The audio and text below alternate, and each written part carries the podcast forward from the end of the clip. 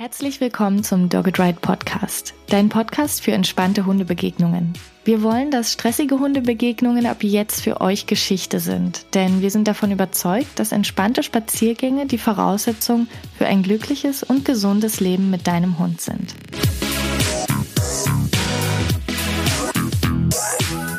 In der heutigen Folge wird es darum gehen, dass sich viele Menschen fragen, ob ihr Hund normal ist, weil er in Hundebegegnungen bellt oder aufgeregt ist oder Verhalten zeigt, was ihnen vielleicht nicht so gut gefällt. Und wir sprechen darüber, ob es überhaupt sinnvoll ist, sich diese Frage zu stellen, welche Frage du dir stattdessen viel eher stellen solltest und wie du ab heute vorgehst, wenn du Verhalten deines Hundes in Hundebegegnungen verändern möchtest. Ich bin Tine, Trainerin für Menschen mit Hund und in unserer heutigen Podcast-Folge soll es um die Frage gehen, ist mein Hund normal, wenn er Probleme mit Hundebegegnungen hat? Diese Frage hat sich vielleicht die ein oder andere von euch schon mal gestellt und ich bin heute hier zusammen mit Uli, um darüber zu sprechen. Hallo Uli. Hallo. Schön, dass du da bist. Ich freue mich, dass wir diese erste Podcast-Folge zusammen aufnehmen zu einem Thema, was uns beide beschäftigt. Und ich würde direkt mit der ersten Frage loslegen, denn mich würde mal interessieren, ist dein Hund eigentlich normal? Welchen Hund von mir meinst du? Den, der gerade hinter dir schläft. Ja, der schläft eigentlich nicht, der läuft gerade rum und wundert sich, warum ich jetzt doch mit dem Gerät rede. Ähm, aber ASCII normal ist, ich muss dir ehrlich sagen, ich mir diese Frage gar nicht stelle, weil sobald ich mir diese Frage stellen würde, würde es mir gar nicht mehr gut gehen. Und deswegen versuche ich mir diese Frage nicht zu stellen, weil wenn ich sie mir stelle, fange ich an, ihn zu vergleichen mit anderen Hunden und mit dem Verhalten von anderen Hunden. Und das macht es für mich nicht unbedingt leichter. Warum glaubst du, dass sich trotzdem so viele Hundehalterinnen diese Frage stellen? Denn ich habe sie persönlich im Training schon sehr, sehr häufig gehört. Ich denke, wir stellen uns selber auch über uns selbst diese Frage, ob wir normal sind, weil wir natürlich unser Verhalten, auch unser Aussehen, ähm, alles, was wir so tun, eben abgleichen mit anderen Menschen. Also ich denke, das ist erstmal ein ganz, ist ein ganz normales Verhalten. Und so machen wir das natürlich auch bei unseren Hunden, dass wir schauen, okay, was macht der Hund meiner Nachbarin? Wie verhält er sich so, wenn er auf dem Balkon sitzt? Was macht mein Hund, wenn er auf dem Balkon sitzt? Was macht der Hund, den ich halt jeden Tag beim Gassi gehen sehe? Was macht der Hund meiner Freundin? Was macht der Hund meines Vaters? Und ich denke, das ist erstmal normal ähm, zu schauen, weil das gibt uns einfach, ja, das schafft für uns einen Rahmen in unserer eigenen Welt, in der wir leben, Dinge irgendwie einzuordnen. Aber es gibt einfach oft einen Punkt, an dem wir dann kommen, wenn wir merken, okay, der Hund von meinem Vater verhält sich so und das gefällt mir sehr gut, aber mein Hund macht das nicht so. Dann haben wir schnell ein Problem, wenn wir uns denken, okay, ich möchte das vielleicht auch und warum kann das mein Hund nicht?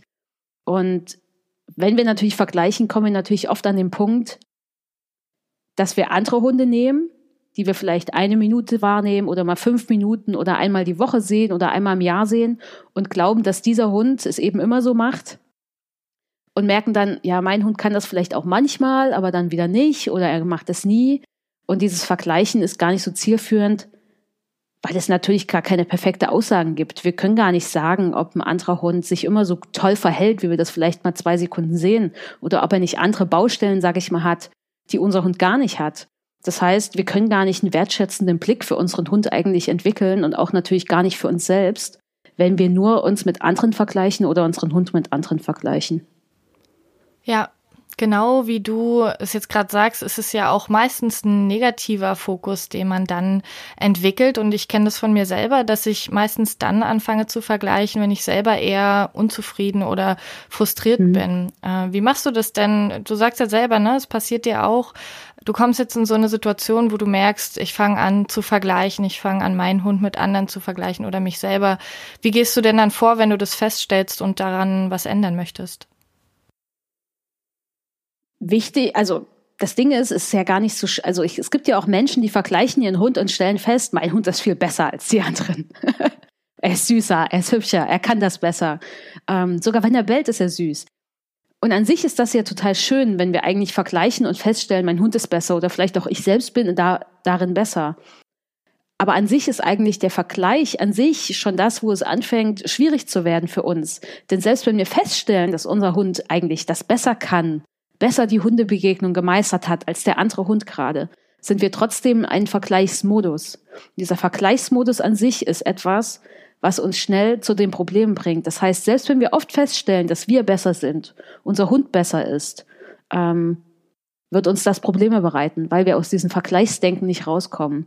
Das heißt, der wichtigste Schritt ist erstmal überhaupt zu erkennen, dass wir vergleichen und auch anzuerkennen, dass das etwas ist, was wir ständig tun, weil das einfach ganz wichtig ist, äh, um Dinge einzusortieren, denn das macht es uns leichter, ähm, uns selbst vielleicht zu verstehen, andere zu verstehen, die Welt irgendwie zu verstehen oder die Welt, wie wir sie uns gerade so vorstellen. Aber wenn wir erkennen, dass wir vergleichen, dann zu sagen, okay, ich vergleiche jetzt gerade. Dann nicht zu sagen, ah, ich bin ja blöd, jetzt habe ich mich schon wieder verglichen oder ich habe meinen Hund verglichen und das soll ich ja gar nicht machen, sondern sagen, okay, ich habe das gerade gemacht, wie fühle ich mich gerade damit? Und wenn ich dann merke, ich fühle mich damit nicht gut, und ich kann diesen Schritt ein bisschen rausmachen aus diesem Moment und sagen, okay, ich habe das gerade getan und kann mich vielleicht aus einer Vogelperspektive so ein bisschen beobachten, habe gemerkt, dass ich es getan habe, fällt es mir natürlich schon leichter, weil ich dann merke, okay, den anderen Hund, den sehe ich vielleicht gerade für eine Minute.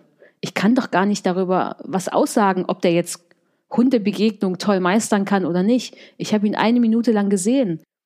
Und ob der Hund das jetzt gut kann oder nicht, kann ich eh nicht genau sagen. Ähm, und dann kann ich auch schauen, okay, was kann denn mein Hund? Auch wenn er das vielleicht gerade jetzt nicht so toll gemacht hat. Ähm, weil natürlich geht mir das auch auf die Nerven, wenn mal was schief geht, ja. Aber dann kann ich schon, okay, was kann er denn? Oder welche Gründe hatte das vielleicht, dass es jetzt nicht gut geklappt hat? Ich kann natürlich ganz anders denken, weil ich kann natürlich viel lösungsorientierter sein, als wenn ich mich daran aufhalte, dass mein Hund jetzt nicht normal ist. Ja, das finde ich auch wirklich das Schöne an diesem Bild der Vogelperspektive, was du gerade genannt hast, denn man kommt erstmal aus der Wertung raus und man kommt auch aus den eigenen Emotionen raus, denn ähm, wir reden gerne über, über die Emotionen des Hundes und warum der Hund sich verhält, wie er es tut, aber auch wir selber müssen ja schauen, ähm, in welchen Momenten sind wir vielleicht auch in unseren eigenen Emotionen gefangen und bei der Vogelperspektive kommen wir eben genau da ein Stück weit raus und wie du sagst, können auch lösungsorientierter denken und können vor allem auch anfangen zu beobachten, was ja ein großer Fokus auch äh, im, im Hundetraining ist, dass ich, bevor ich anfange, irgendwas zu werten, in irgendeine Schublade zu stecken, erstmal schaue, wie ist denn überhaupt der Ist-Zustand gerade und was passiert wirklich, was kann ich wirklich sehen, ohne gleich zu interpretieren. Genau. Ähm, Nochmal zu der Frage, was ist der nächste Schritt, ähm, wenn du in der Situation bist und, und dich vergleichst? Äh, wie, wie gehst du konkret vor? Du gehst in die Vogelperspektive, ähm, kommst ins Beobachten statt ins Werten und wie drehst du die Situation dann so, dass du, dass du auch eine Zukunftsperspektive hast und weißt, ähm, wie es jetzt für dich weiter nach vorn geht? Denn wenn ich feststelle, mir gefällt es nicht, dass mein Hund andere Hunde anbellt an der Leine oder ähm, anderes Verhalten zeigt, was was, was mich irgendwie nervt, ähm, dann ist es ja schön und gut, wenn ich sage, okay, ich bewerte das jetzt nicht, aber wie gehe ich denn weiter vor? Denn das Problem ist ja trotzdem erstmal da. Es fühlt sich trotzdem erstmal schlecht an für mich. Mm, ich muss das ein bisschen unterscheiden, weil ähm, es kann natürlich sein, dass mein Hund gerade irgendein Verhalten zeigt und ich empfinde das als störend, weil ich mir denke, ach, die anderen Hunde kriegen das ja irgendwie auch hin das ist ja schon eine ziemlich verallgemeinernde Aussage. Andere Hunde kriegen das auch hin. Also wenn ich so einen Gedanken habe, da geht aufgrund meiner Coaching-Ausbildung schon gleich äh, ein Ausrufezeichen an. Achtung, Achtung, Uli. Ähm, du glaubst, dass dein Hund das nicht kann, aber alle anderen können das. Äh, das ist eigentlich gar nicht die Realität, auch wenn es vielleicht Realität eh nicht gibt, aber äh, zumindest ist es ja auch gar nicht meine. Ähm, und dann muss ich erstmal schauen, okay, wenn ich merke, ich vergleiche da gerade oder ich mache irgendwas, was mir gerade nicht gut tut, dann frage ich mich erstmal, okay, das Verhalten meines Hundes, ist es wirklich das Verhalten meines Hundes, was mich gerade stört? Oder ist es eigentlich was ganz anderes? Bin ich einfach nur schlecht drauf und bewerte deswegen das Verhalten meines Hundes, also vielleicht von ASCII, wenn er jetzt einen Hund komisch anguckt oder so, bewerte ich das vielleicht irgendwie anders als sonst, weil ich so schlecht drauf bin und es stört mich einfach. Aber nur weil ich schlecht drauf bin und wenn ich gut drauf wäre, wäre es mir eigentlich egal oder ich könnte damit eben gut umgehen das muss ich erstmal schauen. Ist es wirklich das Verhalten meines Hundes, was ich vielleicht auf Dauer ändern möchte, weil es mich belastet, weil es meinen Hund belastet oder aus welchen Gründen auch immer? Oder ist es eigentlich nur meine Stimmung oder eben mein aktueller Zustand? Es kann ja auch sein, ich habe vielleicht Kopfschmerzen und bin deswegen empfindlicher ähm, oder ich habe zu schlecht geschlafen.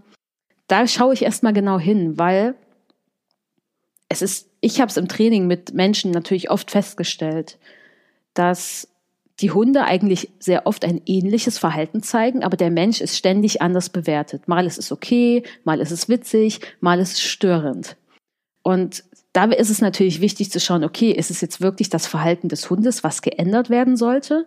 Oder kann der Mensch einfach etwas für sich in der Situation irgendwas tun, was ihm hilft, anders damit umzugehen, überhaupt oder überhaupt erstmal auf die Spur kommen, dass die Bewertung immer so unterschiedlich ist, weil so eine Selbstreflexion kann total hilfreich sein, weil man wird merken, ich muss gar keine Arbeit in Hundetraining stecken. Ich kann vielleicht ein bisschen Arbeit in mich selbst stecken, denn vergleichen zu bemerken braucht Übung, zu merken, dass man sowas denkt wie, alle anderen Hunde machen das ja so. Das braucht Training bei Menschen, um das zu merken. Das geht nicht, indem man sich sagt, ich mache das ab heute. Da wird man das ab nächsten Tag nicht besser schaffen. Es braucht ein bisschen Übung. Und wenn ich dann aber wirklich merke, okay, ja, das Verhalten meines Hundes möchte ich ändern. Weil ASCII ist ja bei Hundebegegnung früher nicht toll gewesen. Ähm, ob das jetzt normal war oder nicht, spielt ja gar keine Rolle. Er ist in die Leine gesprungen, hat gebellt, er hat äh, versucht abzuschnappen oder er ist hingerannt und hat den anderen Hund auf den Boden gehauen ähm, und hat auch früher mal Hunde gebissen. Natürlich wollte ich dieses Verhalten ändern. Und mir war schnell klar, das hängt jetzt nicht von meiner persönlichen äh, Situation, in der ich gerade bin, ab oder von meiner Befindlichkeit, sondern ja, ich möchte dieses Verhalten ändern. Und es hilft mir natürlich nicht, da die ganze Zeit zu schauen, andere Hunde können das besser, weil dieser Gedanke führt natürlich nicht dazu, dass ich wusste, wie ich trainieren kann. Da habe ich dann geschaut, okay, welches Training wäre jetzt hilfreich? Wie kann ich das Verhalten von ASCII erstmal ein bisschen managen, dass es nicht mehr so oft auftritt, weil erstmal war ASCII da auch ein gefährlicher Hund, wenn man das jetzt mal in diese Kategorie packt. Das heißt, ich musste wissen, wie kann ich das managen, dass es seltener auftritt? Woran erkenne ich es im Voraus, dass es vielleicht zu so einem Verhalten kommen kann? Und dann ganz konkret, wie schaffe ich es, dass sich die emotionale Lage von ASCII gegenüber anderen Hunden verändert, dass er andere Hunde einfach als angenehmer empfindet, dann wird auch weniger Aggressionsverhalten gezeigt. Und natürlich auch, wie schaffe ich es, dass er andere Strategien entwickelt, wenn er andere Hunde blöd findet. Denn ASCII ist ein Rüde, ein großer Rüde, nicht jeder andere Rüde findet ASCII toll. Nicht jede Hündin findet ASCII toll. ASCII findet auch nicht jeden Hund auf der Welt toll. Und das kann auch kein Training bewerkstelligen. Und deswegen war halt wichtig zu schauen, okay, wie kann ich ihm andere Strategien beibringen für den Fall, dass er einen anderen Hund blöd findet. Und das war für mich einfach konkret sowas wie, wie kann ASCII lernen, wegzugehen, anstatt aggressiv zu reagieren? Wie kann ASCII mit mir mitgehen, statt aggressiv zu reagieren? Und natürlich auch, wie kann ASCII Kontaktaufnahme zeigen, ohne den anderen Hund umzurennen. Weil das wird bei dem anderen Hund auch nicht gut ankommen. Und dann ist natürlich auch der Kontakt, den sie dann danach haben, steht einfach unter einem schlechteren Stern, wenn Aski schon einmal den Hund umgerannt hat und der Hund auf dem Boden lag und vielleicht Schmerzen hatte. Und deswegen waren das meine konkreten Fragen. Und dann habe ich geschaut, wie kann ich das natürlich durch Training, durch mein eigenes Handeln, durch vorausschauendes Handeln ähm, und einfach durch was auch immer, was da alles noch dazugehört, wie kann ich das umsetzen? Diese Dreiteilung in Selbstreflexion, Management und Training ist ja ähm, wirklich eigentlich äh, die Grundlage, um, um Fortschritte zu machen. Und die Fortschritte, die du gemacht hast, die äh, hören sich natürlich ganz toll an. Und das ist über viele Jahre hat sich das bei dir so entwickelt, damit du jetzt an dem Punkt bist mit ASCII, wo du bist. Aber wo fange ich denn an? Also Menschen, die das jetzt hören und, äh, und denken, ja, das äh, finde ich toll, ich möchte mich gern mehr selbst reflektieren und ich möchte auch Situationen so managen und vorbeugen, dass wir gar nicht erst in diese stressigen Situationen reinkommen. Und ja, ich möchte auch Verhalten verändern. Das klingt schön, das möchte ich. Aber wo fange ich denn jetzt an? Weil es hört sich doch wirklich sehr, sehr umfangreich an und jede Hundehalterin hat wahrscheinlich noch ihren Alltag, ihren Job, ihre Familie und hat vielleicht auch schon einiges ausprobiert. Ähm, hast du ein paar konkrete Tipps, womit man direkt loslegen kann, um einerseits kurzfristige Erfolge schon zu erzielen? Denn ich habe jetzt das Problem vor mir und ich möchte es gern ändern und aber auch um langfristig zu investieren und zu sagen, ich ändere wirklich das Verhalten so, dass es meinem Hund und mir auch langfristig immer besser gehen wird. Willst du etwa, dass ich über das Markersignal spreche? Warum hast du etwa ein Buch darüber geschrieben? ja, das habe ich zufälligerweise. Es erscheint am 12. März 2020. Mensch, gut zu wissen. Ich, ich, obwohl, es 12. März, vielleicht auch 11. März, ich bin mir gerade nicht mehr sicher. Genau. Mann, was für eine Überleitung. Nein. Ähm, ja, natürlich habe ich das. Hm. Für mich, das, was ich euch gerade erklärt habe, ist für mich natürlich nichts Komplexes mehr und auch nichts Aufwendiges mehr, weil ich das natürlich mit ASCII schon über Jahre lang mache und weil ich natürlich das auch mit vielen anderen Menschen, mit ihren Hunden im Training gemacht habe. Das heißt, hm, je nachdem, wo du die, also ich spreche jetzt die Person an, die hier gerade zuhört, je nachdem, wo du jetzt gerade stehst mit deinem Hund, du kannst auch an diesen Punkt kommen, wo ich bin.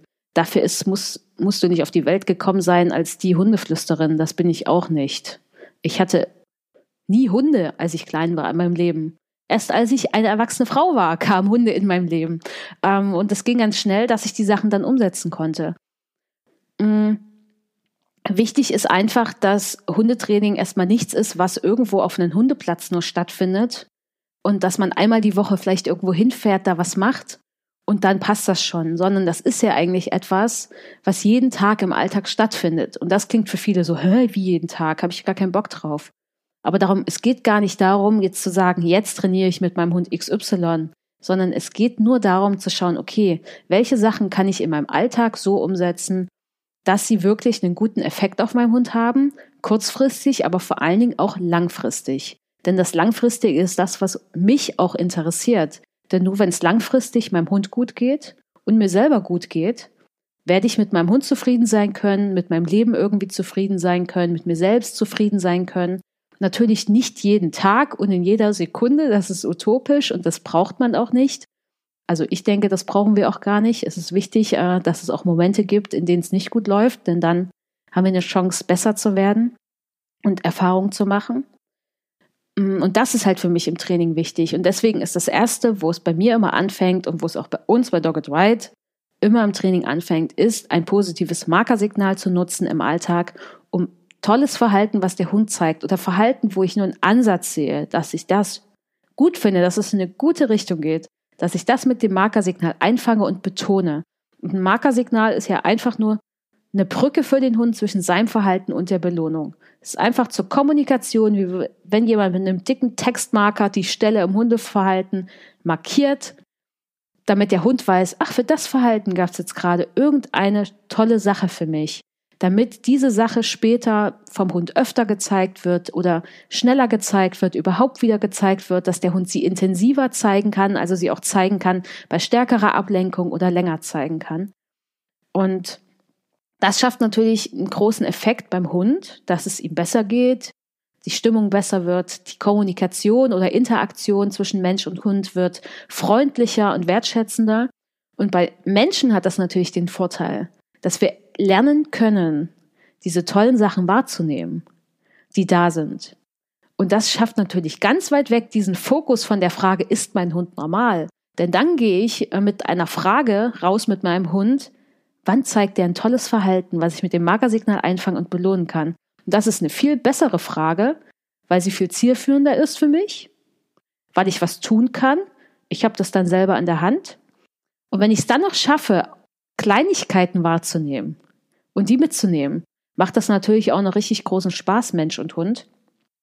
Und es sorgt natürlich gleichzeitig dafür, dass wir mehr Dankbarkeit auch empfinden. Wenn der Hund das zeigt, freuen wir uns darüber, wir belohnen ihn. Das hat ganz, ganz viel mit Dankbarkeit auch zu tun. Und das sorgt einfach dafür, dass ich solche Gefühle, die vielleicht nicht so angenehm sind, wenn ich mich vergleiche oder meinen Hund vergleiche, natürlich auch weniger habe. Und das sorgt auch dafür, dass ich besser drauf bin. Ich meine, Dankbarkeit, es gibt genügend Studien dazu, welchen großen Effekt das hat. Und der Anfang für mich auch zum Thema Dankbarkeit war, dass ich angefangen habe, ein Markersignal zu benutzen im Alltag mit meinen Hunden.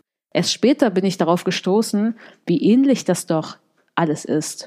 Und dass diese Sachen, die dahinter stecken, sehr, sehr ähnlich sind. Und deswegen wäre das für mich immer der Anfang. Und wenn das jemandem schwerfällt, weil er nicht erkennen kann, dass der Hund irgendein tolles Verhalten zeigt, oder jemand nicht weiß, wo er jetzt genau anfangen soll, dann ist es natürlich gut, sich dann Hilfe zu holen.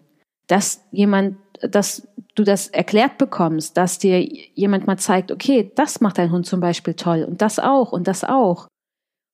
Dass die Menschen erstmal überhaupt die Chance, diesen Blick zu entwickeln. Und dass natürlich auch, wenn jemand da draußen ist, der merkt, ich sehe da überhaupt nichts Gutes und mir geht's eigentlich ganz schlecht, dann ist vielleicht nicht eine Hundetrainerin die, eine gute Ansprechpartnerin, sondern vielleicht eine Psychologin, eine Psychotherapeutin, was auch immer, weil es kann natürlich auch sein, was wenn Depressionen bei Menschen dahinter stecken, da kann natürlich eine Hundetrainerin nichts machen.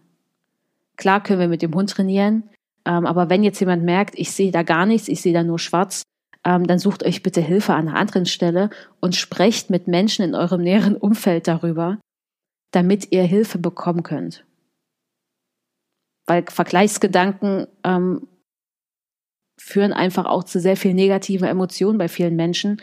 Und dann sind keine Hundetrainerinnen die richtigen Ansprechpartner, sondern Menschen, die euch da wirklich unterstützen können und die dafür ausgebildet sind im besten Fall. Dieser Fokus auf das Positive, den man einerseits für sich selbst äh, entwickelt und dann auch im Training umsetzt, ähm, das kennen die Menschen vielleicht vom, vom Klicker als Markersignal. Ne? Davon haben wahrscheinlich die meisten schon mal gehört, äh, den ich dann im Tricktraining benutze und sage, okay, wenn mein Hund sich hinsetzt, dann klicke ich und dann folgt eine Belohnung.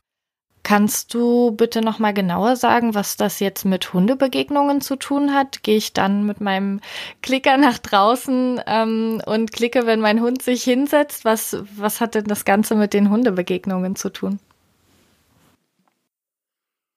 Also wir arbeiten jetzt meistens gar nicht mit Clicker bei Dogged Ride, sondern wir nutzen einfach ein Markerwort. Also das ist einfach, äh, zum Beispiel bei ASCII ist es ein, oh Gott, ich kann es jetzt gar nicht sagen, TAC, weil wenn ich sage, wird er gucken und sich fragen, wo die Belohnung ist. Ähm, oder ein Yep oder ein Top. Einfach ein kurzes, knackiges Wort, weil das hat man immer dabei. Man muss nichts in der Hand halten, ähm, weil manchmal muss man auch die Leine mit beiden Händen festhalten. Und wenn man jetzt den Klicker nur am Handgelenk hat und ihn erst nehmen muss, dann ist man echt zu spät dran. Also man muss halt immer vorbereitet sein.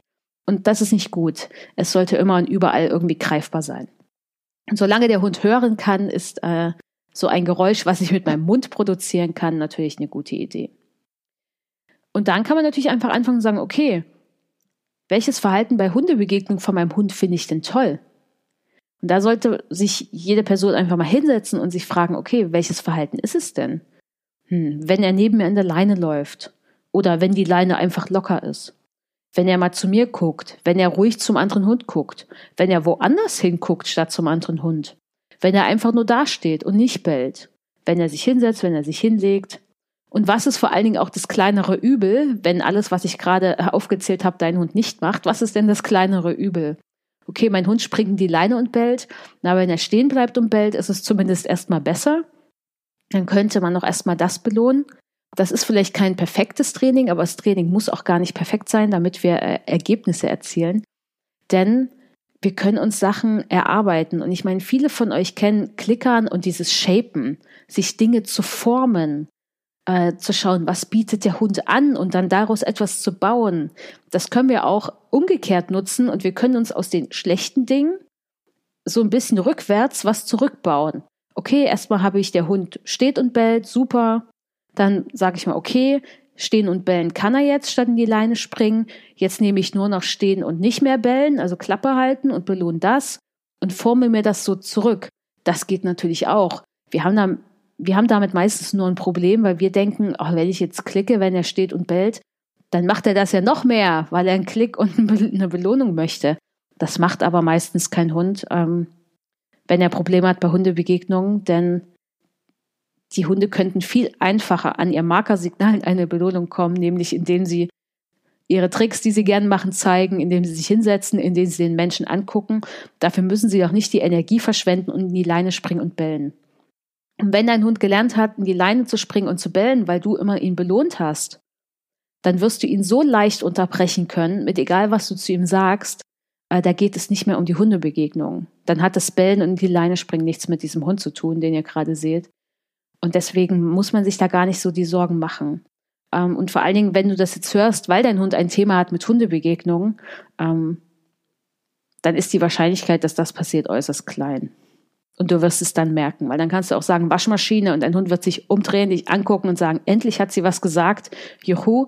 Äh, du wirst merken, dass er emotional da in einem ganz anderen Zustand ist. Und deswegen ist der Anfang, ein Markersignal zu nutzen im Alltag. Und ich muss ehrlich sagen, ich habe die Frage, die du mir gestellt hast, Tine, vergessen.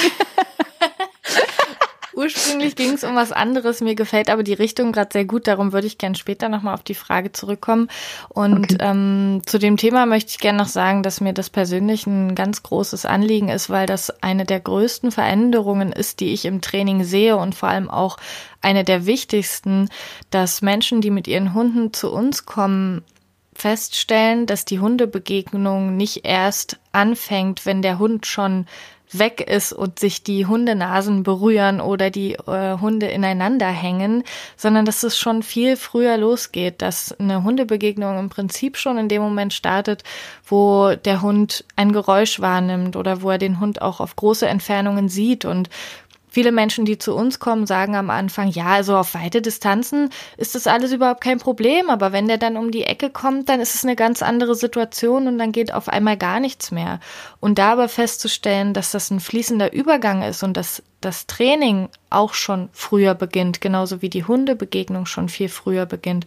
Mhm. Das ist einfach so ein großer Schritt, der im Kopf dieser Menschen stattfindet. Und das ist ein Schritt, wenn ich sehe, dass der gemacht wird, dann freue ich mich einfach so, weil es, weil es das, das Training verändert, weil es die Wahrnehmung der Menschen schärft und weil es einfach wirklich für schnellere und auch langfristigere Erfolge sorgt, als wenn ich äh, versuche, etwas, etwas zu unterbrechen, was vielleicht schon zu spät ist, was schon passiert ist, weil ich denke, naja, jetzt, jetzt ist er ja eh schon weggerannt. Aber das bedeutet natürlich auch, dass ich meine Beobachtung schulen muss, dass ich lernen muss, meinen Hund zu lesen, dass ich mich auch damit beschäftigen muss, in welchen Situationen reagiert er so, warum, inwiefern kann ich vorausschauend auch schon arbeiten in dem Moment. Und ähm, deshalb freue ich mich, dass du mhm. das, dass du das nochmal erwähnt hast, weil ich glaube, dass es für unsere Zuhörerinnen ein großer erster Schritt wäre, zu sagen, ich nehme wahr, dass die Hundebegegnung schon viel früher beginnt und dass ich auch schon viel früher anfangen kann, meinen Hund zu unterstützen, um gar nicht in diese blöde Situation reinzukommen na, es ist auch einfach die Voraussetzung, überhaupt äh, einen Rahmen, einen Raum zu schaffen, dass der Hund überhaupt neue Strategien erlernen kann. Denn wenn die Hundebegegnung, wenn die Hundebegegnung nur das ist, dass mein Hund in die Leine springt und bellt, hat der Hund ja überhaupt keinen Raum. Er hat keine Zeit. Und ich habe gar keine, ich habe ja gar keine Übungssituation. Das heißt, eigentlich ist das die Voraussetzung für Verhaltensveränderung. Heißt aber auch gleichzeitig, dass Gassi gehen mit meinem Hund nicht eben ist, ich lasse meinen Hund einfach laufen und beschäftige mich komplett mit was anderem. Und das ist natürlich schwer, wenn ich das natürlich erwarte, dass so ein Leben oder Gassi gehen mit meinem Hund abläuft, dass mein Hund eben mitläuft und ich mich nicht damit beschäftigen muss. Das wird es schwer machen. Also das heißt, es ist wichtig, die Entscheidung zu treffen, okay, da ist jetzt ein Hund, ich nehme meine Aufmerksamkeit jetzt zu meinem Hund und unterstütze ihn mit dem, was er jetzt braucht. Das ist vielleicht ganz wenig und das ist vielleicht manchmal etwas mehr. Äh, für mich heißt das jetzt zum Beispiel mit ASCII, es kommt ein bisschen auf den Hund an. Wenn ich jetzt sehe, da ist ein Hund, entscheide ich mich, leine ich ASCII an oder leine ich ASCII eben nicht an. Gehe ich weg oder gehe ich doch hin? Kann ich ASCII dahin lassen oder nicht? Und wenn ich diese Entscheidung getroffen habe, kann es dann weitergehen. Und das geht jetzt mittlerweile ganz schnell und das ist natürlich auch mega eingespielt. ASCII ist jetzt auch schon zehn Jahre alt und wir machen das jetzt seit fünf Jahren alles. Mm, das ist so eingespielt, dass das mich kaum Energie kostet, mich wenig Zeit kostet und ich muss auch kaum überlegen. Und das ist natürlich das Schöne, aber das ist, weil ich mir selbst ein ASCII dabei natürlich auch Zeit und Raum gegeben habe. Und das ist aber das Schwerste, weil auch das hat was mit Training zu tun, was wir Menschen ja auch irgendwie durchlaufen. Denn ich meine, in der ersten Klasse fiel es uns schwer, ein Wort zu lesen, weil das konnten wir noch nicht. Vielleicht konnten wir Buchstaben lesen. Und irgendwann fiel es uns nicht mehr so schwer, ein Wort zu lesen. Sorry an alle Menschen, die das vielleicht nicht können, ähm, dass ich das Beispiel bringe. Ähm, ich weiß, dass es da draußen auch Menschen gibt, denen das nicht leicht fällt. Mm. Oder Autofahren. Ich meine, ich muss nicht überlegen, wo Bremse und Gas ist. Und wenn ich das bewusst überlege, kann ich das noch nicht mal sagen. Das wissen nur noch meine Füße. Ähm, und manchmal sitze ich im Auto und denke mir so, warum weiß ich eigentlich nicht, wo Bremse und Gas ist, wenn mich jemand fragt, aber ich treffe trotzdem immer das richtige Pedal. Das ist so in mich übergegangen, dass es mir leicht fällt, weil ich so oft Auto fahre. Tine, bei dir ist es vielleicht nicht so, wenn du Auto fährst. auch wenn du Auto fahren kannst. Ähm, ähm, aber das hängt einfach was mit, hängt einfach auch mit Üben zusammen und dass ich auch, ich sag mal, selbstbewusst Auto fahre und jetzt keine Angst davor habe. Also selbstbewusst nicht im Sinne von, ich bin die beste Autofahrerin, aber ich habe halt keine Angst vor diesem Vorgang und das zu tun. Und das ist natürlich auch was, wo es mir genauso geht mit ASCII. Das ist eingespielt.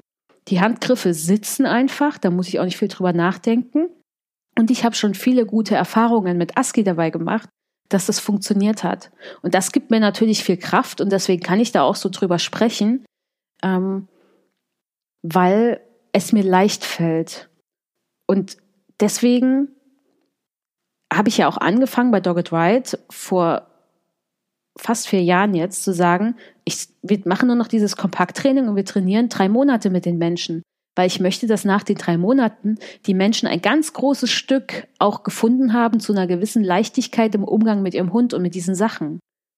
Weil wir können das ja nur garantieren, wenn wir die Menschen eine Zeit lang begleiten und das öfter mit ihnen machen, ihnen der Hilfestellung geben, ihnen zeigen, wie das geht, ihnen ein Feedback geben ähm, und natürlich auch das aufnehmen, was die Menschen an Problemen mitbringen. Nicht an Problemen mit, mein Hund macht das, das muss weg, sondern auch an, das kann ich irgendwie schwer umsetzen in meinem Alltag. Beispielsweise kann ja sein, eine Frau sitzt im Rollstuhl ähm, und sie kann nicht den Klicker in die Hand nehmen, weil sie das gar nicht schafft. Und ich meine, okay, den Klicker würde diese Frau nie von mir bekommen, aber es kann ja auch sein, dass sie sagt, das kann ich nicht gut umsetzen in meinem Alltag. Und dann kommen wieder wir und sagen, okay, da gibt es auch noch andere Möglichkeiten und passen das gut an die Menschen an und begleiten sie auf dem Weg dahin, das zu schaffen. Weil eigentlich möchte ich das, mein Ziel ist es ja nie im Training gewesen, dass dieses problematische Verhalten komplett weg ist. Das zu versprechen, ist super schwer. Dein Hund ist danach normal.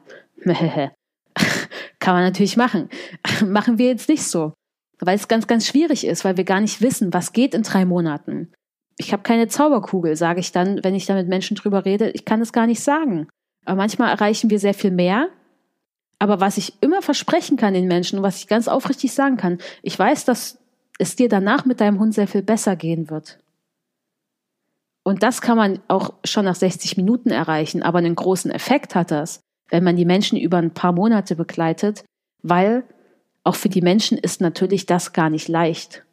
Auch eine Perspektive zu ändern, vielleicht vergleichen, ein bisschen abzustellen, den Hund mal anders zu betrachten, die eigenen Bedürfnisse wahrzunehmen, wie auch die Bedürfnisse des Hundes und das irgendwie zusammenzubringen. Und ich weiß nicht, wie du das siehst, Tine, äh, was, über das, was ich gerade gesagt habe, aber das steht halt für mich da auch im Hintergrund, weil wenn es uns besser geht mit unserem Hund, dann wird dieses ganze problematische Verhalten und Fragen, wie ist mein Hund normal oder ist das normal, was mein Hund macht, werden zweitrangiger. Ja, ich bin immer wieder fasziniert, äh, wie die Menschen am Ende von den drei Monaten vor mir stehen und, und selber feststellen, was sich auch bei ihnen verändert hat. Denn oftmals ist es am Anfang so, wie du gerade beschrieben hast, manche denken, oh, dann muss ich ja jeden Tag trainieren und dann muss ich Zeit investieren ähm, und dann wird dieses, also wird es so in Schwarz-Weiß unterteilt. Entweder ich gehe mit meinem Hund entspannt und sorglos spazieren und muss gar nicht drauf achten oder ich muss die ganze Zeit trainieren. Und das ist so eine Veränderung, die ich in diesen drei Monaten beobachte, dass es wirklich möglich wird, Training in den Alltag zu integrieren und dass es auch leichter wird. So äh, dieses Autobeispiel übrigens noch mal kurz zur Erklärung. Ich habe mit Ulis Auto einen kleinen äh, Unfall gebaut. ähm, und das könnte daran liegen, dass ich so selten Auto fahre. Und wenn ich das öfter tun würde, dann würde mir das vielleicht auch leichter fallen. Und im Hundetraining ist es auch so, ne? Also die, die Menschen, die drei Monate bei uns sind, da verändert sich einfach in der Zeit so viel. Und diese eine große Veränderung, die ich so schön finde, ist dieses Gefühl, ich muss weder den ganzen Tag trainieren, noch muss ich mir wünschen, dass ich einfach nur sorglos äh, durch die Gegend wandere und äh, in die Luft gucke, sondern es ist einfach ein schönes Miteinander und ich habe Mittel, um mit meinem Hund zu kommunizieren. Ich kann ihn besser lesen und ich weiß, wie ich in welchen Situationen reagieren kann und ich weiß auch, wie ich auf Herausforderungen reagieren kann. Also auf jeden Fall findet da ein Umdenken statt und ich möchte für einige Menschen, die sich vorstellen, dass Uli vielleicht die ganze Zeit äh, auf dem Spaziergang alles äh, im Griff hat und ständig irgendwelche Sachen trainiert, mal ganz kurz dazu sagen, wenn man mit Uli spazieren geht, wird man sich wundern, äh, denn da passiert nicht viel, einfach weil, wie sie sagt, äh, sich die Sachen eingespielt haben über die Zeit und sie die Situation gut einschätzen kann und da auch ein gewisses Vertrauen da ist von ihrer Seite in ASCII, von ASCIIs Seite in sie. Und äh, das ist tatsächlich ein entspanntes Spazierengehen in dem Sinne, wie, wie ich mir das so sorglos vorstellen würde. Und du hast gesagt, du entscheidest in den Momenten, wie du damit umgehst. Und ich glaube, da ist es wirklich nochmal wichtig, an dieser Stelle zu sagen, das ist ein Ziel, was ihr euch hart erarbeiten musstet. Das ist ein, ein Stand, auf dem ihr jetzt seid, äh, der, der genau das Resultat eures Trainings ist, dass du eben die Möglichkeit hast zu entscheiden, hier ist die Situation, ich kann wahrnehmen, wie ist sie für mich, wie ist sie für ASCII, was habe ich für Möglichkeiten und dann kann ich entscheiden, wo soll es jetzt hingehen, kann der Kontakt stattfinden oder nicht. Und das geht nur, weil ASCII gelernt hat, auch stehen zu bleiben und zu gucken und nicht nach vorn zu gehen. Und du auch gelernt hast, oder das heißt gelernt hast, aber du in diesen Momenten reagierst und mit ihm kommunizierst und ja, da sind wir im Prinzip direkt beim Markersignal wieder. Dein Markersignal gibst, um erstmal auch dieses Tempo rauszunehmen. Was ich ganz oft erlebe, ist, dass Menschen sich ganz plötzlich ganz stark überfordert fühlen und hilflos fühlen und denken, jetzt ist, jetzt bin ich auf einmal in der Situation und jetzt äh, muss alles gleichzeitig gemacht werden. Und genau das verändert sich eben, wenn ich früher anfange und wenn ich von Anfang an mir und meinem Hund viel mehr Zeit gebe, indem ich erstmal das Markersignal gebe und sage, hey cool, da ist jetzt eine Situation, wir nehmen die jetzt zusammen wahr und dann überlegen wir, wie wir vorgehen. Ja. Ich lese gerade ein Buch von Vera Birkenbiel. Ähm, ich weiß gar nicht mehr, ich weiß gerade nicht genau, wie es heißt. Ähm, wir können euch das, wir verlinken euch Sachen sowieso äh, in den Shownotes zu dem Podcast äh, auch das Buch von Vera Birkenbiel, da geht es um Strategien gegen das Ärgern. Ich glaube, es heißt jeden Tag weniger ärgern. Und es ist ein sehr schönes Buch, also weil es wirklich nur zack, zack, zack, also ein bisschen, es gibt ein bisschen Inhalt und warum die Strategien funktionieren und dann kommt zack, zack, zack eine Strategie nach der anderen. Und sie sagt auch ganz eindeutig und ganz klar, es ist einfach nur Training. Wenn du möchtest, wenn du dich weniger ärgern möchtest, dann kommst du nicht drum rum, Strategien zu trainieren, um dich weniger zu ärgern. Und sie schreibt selbst ganz am Anfang in dem Buch, dass sie ein Mensch ist, der sich sehr, sehr viel ärgert. Und ich kann das verstehen. Ich bin wahrscheinlich sehr ähnlich wie sie. Ich habe eine sehr kleine Frustrationstoleranz und ich möchte gern viel machen. Und wenn das nicht funktioniert, dann ärgert mich das. Punkt. Und ist, sie ist da vielleicht auch so, zumindest schreibt sie, dass sie sich viel ärgert, aber sie ärgert sich sehr viel weniger als früher. Und ich ärgere mich auch sehr viel weniger als früher. Das heißt, es geht gar nicht darum, sich nie zu ärgern. Es geht auch gar nicht darum, sich nie zu vergleichen, sondern es weniger zu machen und sich da so ein gewisses Repertoire aufzubauen, was hilfreich ist. Denn sich aufzuregen ähm, über seinen Hund oder über die andere Hundehalterin oder über den fremden Hund ist auch ein Repertoire, mit etwas umzugehen. Sich zu ärgern ist genauso eine Verhaltensstrategie wie seinen Hund zu loben in dem Moment oder den anderen Menschen anzulächeln, den man dann gerade sieht. Das sind alles Möglichkeiten. Und ich meine, ob wir entscheiden uns vielleicht manchmal bewusst für etwas, manchmal weniger bewusst. Äh, aber, oder wir haben uns vielleicht Dinge abgeguckt von anderen Menschen, vielleicht auch in sehr frühen Lebensjahren, aber wir haben eine Möglichkeit, das zu ändern. Und Wichtig ist aber, Dinge zu trainieren, denn wenn wir große Angst haben, sehr, sehr gestresst sind, wird es sehr schwer heranzukommen an diese trainierten Strategien, die für uns hilfreich sind. Und da kann es, ist es eben super, dass es so ein Markersignal gibt, wenn man das hat, denn dieses Markersignal wirkt natürlich nochmal auch für den Menschen auf einer ganz anderen Ebene, nämlich auf einer emotionalen Ebene. Weil wenn ich das ganz oft mit meinem Hund benutzt habe, in tollen Situationen, wo ich Spaß hatte mit meinem Hund, wo ich auch auf ihn stolz war, wo ich dann gemerkt hat, er möchte meine Belohnung nehmen und das hat sich gut angefühlt, dass mein Hund meine Belohnung genommen haben. Wir haben gespielt, ich habe ihn gefüttert, wir sind zusammen gerannt, ich habe ihn abgeleint, ich habe ihn beobachtet, wie er schnüffelt und Spaß hat, was auch immer. Dann wird das Markersignal auch in einer Situation, wo es diesem Menschen schlecht geht, diese Gefühle bei ihm auslösen. Und wenn ich wirklich schlecht drauf bin und ich fange an, bewusst mein Markersignal zu geben und meine Hunde sage ich, jetzt ist es nur noch eine ASCII zu belohnen, dann geht es mir sofort besser. Das Problem ist nur, dass das, dass ich das nicht immer auf die Reihe bekomme, wenn ich schlecht drauf bin. Weil ich da keinen Bock drauf habe, dann habe ich nämlich auf nichts Bock. Und aber wenn ich es dann tue, merke ich, Mann, das hilft mir total. Wieso schaffe ich das eigentlich nicht? Frage ich mich dann, das nicht öfter zu machen. Aber das hat einfach was mit meiner Stimmung zu tun. Und auch das ist für mich noch ein Feld, wo ich, naja, besser werden kann, ist falsch. Es geht nicht darum, besser zu sein aber wo ich noch mehr die Strategien nutzen kann, die hilfreich für mich sind. Das ist bei mir genau wie bei Sport. Dann denke ich mal, ich habe jetzt keinen Bock auf Sport und dann mache ich es und dann merke ich, okay, mir geht's jetzt besser. Ähm, aber diese logische Schlussfolgerung, die fällt mir in dem Moment, wo ich so in einer schlechten Stimmung bin, einfach super schwer. Weil das hat ja nichts mit logischem Verstand zu tun.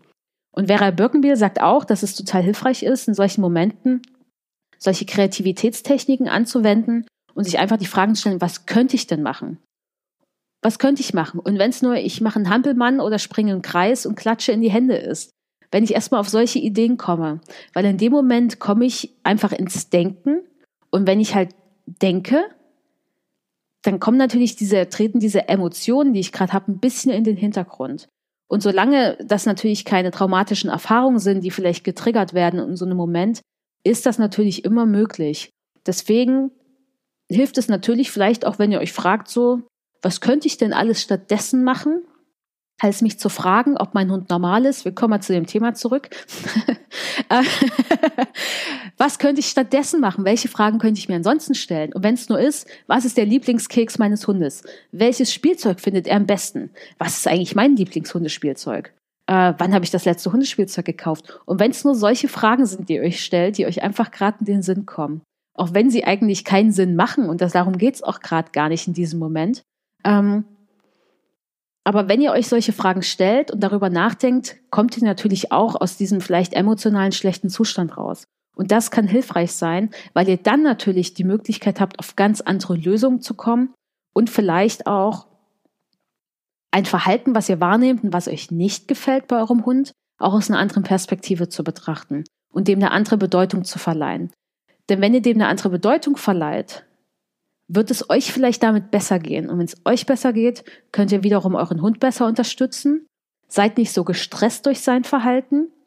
Sorgt dafür damit auch, dass ihr eine bessere Beziehung zu eurem Hund habt. Und euch wird zum Alltag generell besser gehen. Und dann schafft ihr natürlich auch die schwierigen Hundebegegnungen viel leichter.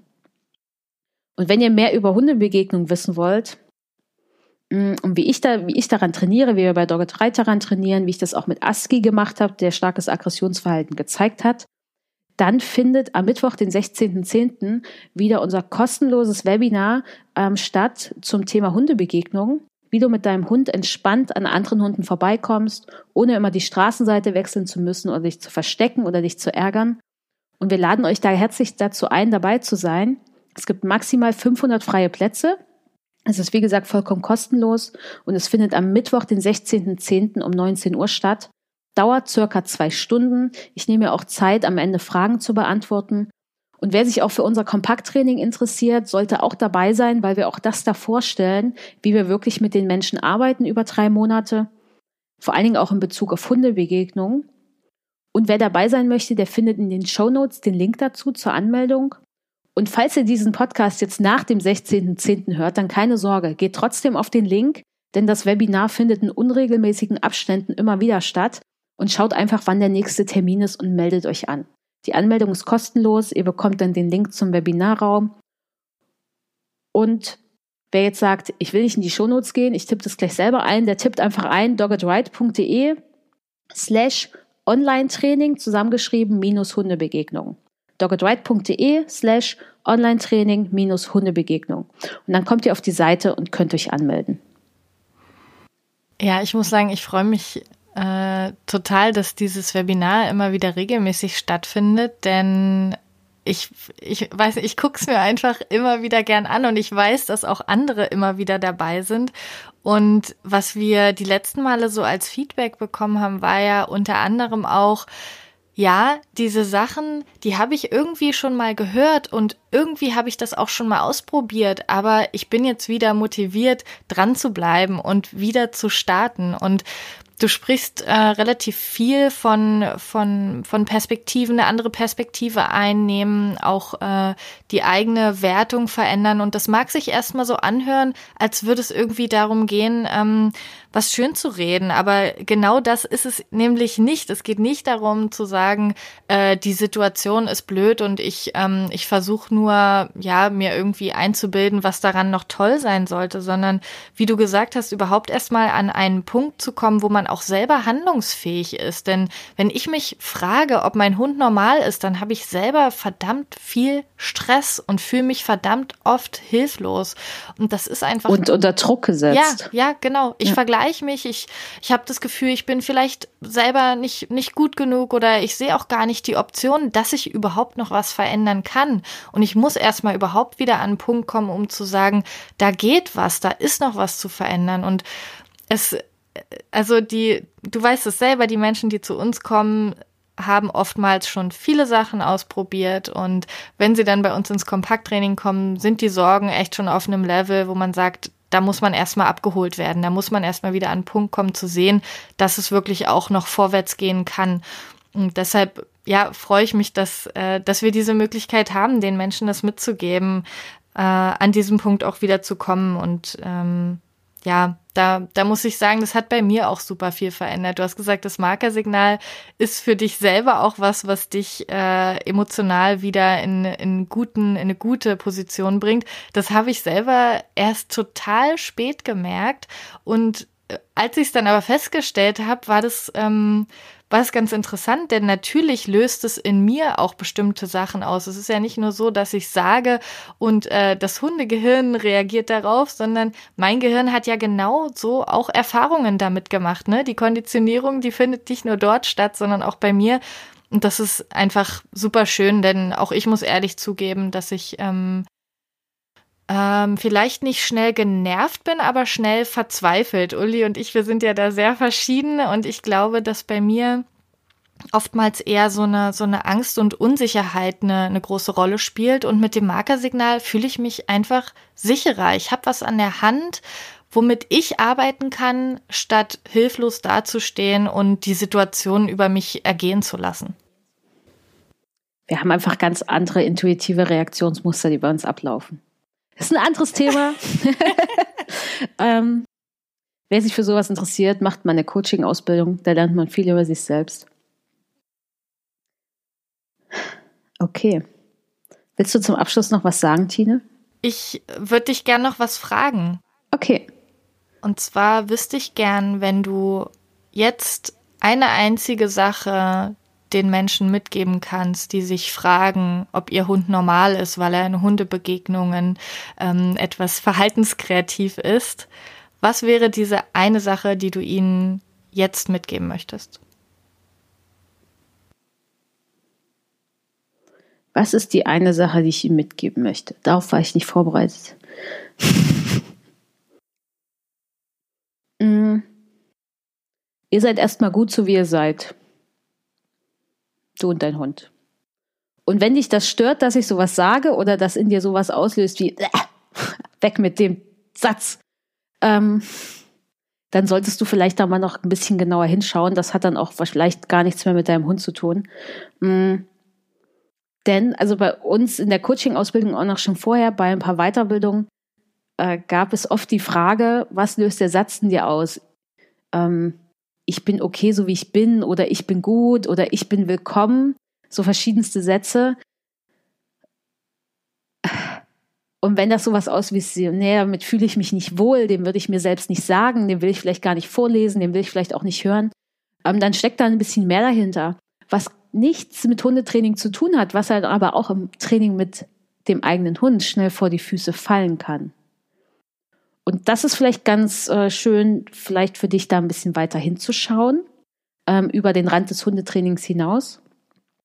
Denn wenn du dich fragst, ob dein Hund normal ist, äh, hat das wahrscheinlich auch was mit diesen Sachen zu tun. Muss nicht damit zu tun haben, ähm, aber vielleicht ist das was, wo du vielleicht ein bisschen deine Fühler ausstreckst, ähm, um ein paar mehr Informationen zu bekommen zu solchen Themen.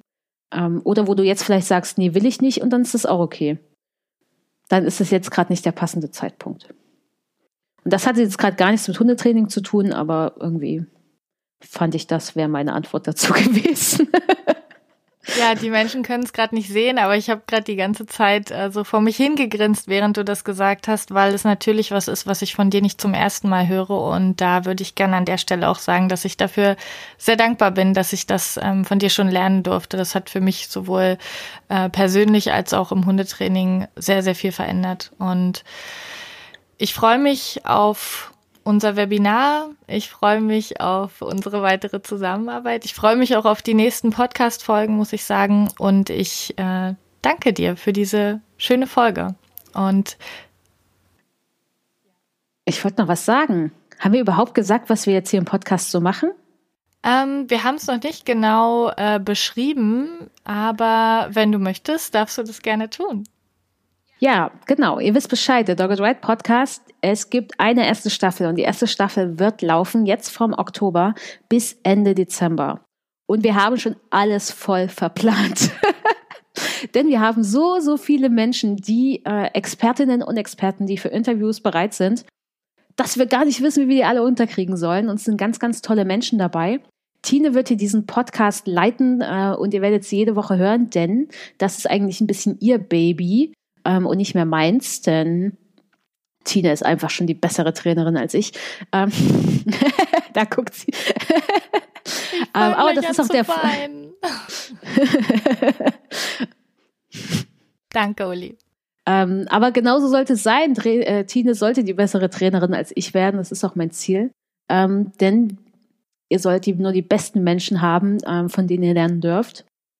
Genau, und Tine wird den Podcast leiten, Tine wird die Interviews führen mit ganz, ganz tollen Menschen. Und es werden jetzt auch schon in den nächsten Tagen noch zwei weitere Folgen online gehen, deswegen schaut auf jeden Fall wieder rein. Und wir werden euch ansonsten nie mit so viel Organisation nerven, nur heute, weil es äh, der erste Podcast ist. Und die Folgen erscheinen generell dann immer jeden Donnerstag auf allen Plattformen, die ihr kennt, Spotify, iTunes und allen anderen Podcast-Anbietern, auf Soundcloud. Und wir werden auch den Podcast auf unsere Seite stellen, auf doggetride und dazu auch euch einen Text anbieten. Das heißt, wer lieber liest, kann dann auch immer sich den Text einfach reinziehen und muss nicht unsere Stimmen dazu hören. Und ich werde ab und zu auch mal dabei sein. Ab und zu. Und ich habe eigentlich noch eine Frage an euch. Wann habt ihr euch schon mal die Frage gestellt, ob euer Hund normal ist?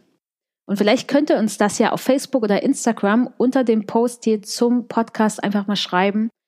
Denn ihr werdet wahrscheinlich nicht allein sein und wir würden uns freuen, wenn ihr kommentiert, weil das natürlich auch den anderen Menschen hilft. Also, wann habt ihr euch schon mal gefragt, ob euer Hund normal ist? Was hat er da gerade gemacht? Puh, das ist äh, eine Frage. Ich bin gespannt auf die Antworten. Ich muss ja sagen, unsere Community bei Facebook und bei Instagram überrascht mich immer wieder. Und äh, ja, deshalb bin ich gespannt auf die Ich hoffe, sie überrascht dich im positiven Sinn. ja, natürlich. auf jeden Fall. Nein, wirklich. Die sind einfach oftmals schon, äh, also gut, es sind ja auch wirklich oft Leute, die schon viele Artikel auch von uns gelesen haben. Aber äh, da sind einfach immer wieder Sachen dabei, die die ich total herzerwärmend finde, weil man merkt, dass, dass die Menschen oftmals schon wirklich einen sehr positiven Blick auf ihren Hund haben. Und was mich ja immer wieder so riesig freut, ist, wenn ich Menschen danach frage, was, was sie eigentlich von ihrem Hund erwarten und dann so Antworten kommen wie, ich möchte, dass mein Hund glücklich ist, ich möchte, dass mein Hund entspannt ist und ich möchte ihm das bieten. Und solche Menschen bewegen sich einfach in unserer Community und deshalb äh, freue ich mich sehr auf die Antworten. Ich danke dir, Uli, das war der Dog Ride Podcast für entspannte Hundebegegnungen, denn wir wollen, dass stressige Hundebegegnungen ab jetzt für euch Geschichte sind und wir sind davon überzeugt, dass entspannte Spaziergänge die Voraussetzung für ein glückliches und gesundes Leben mit deinem Hund sind. Bis bald.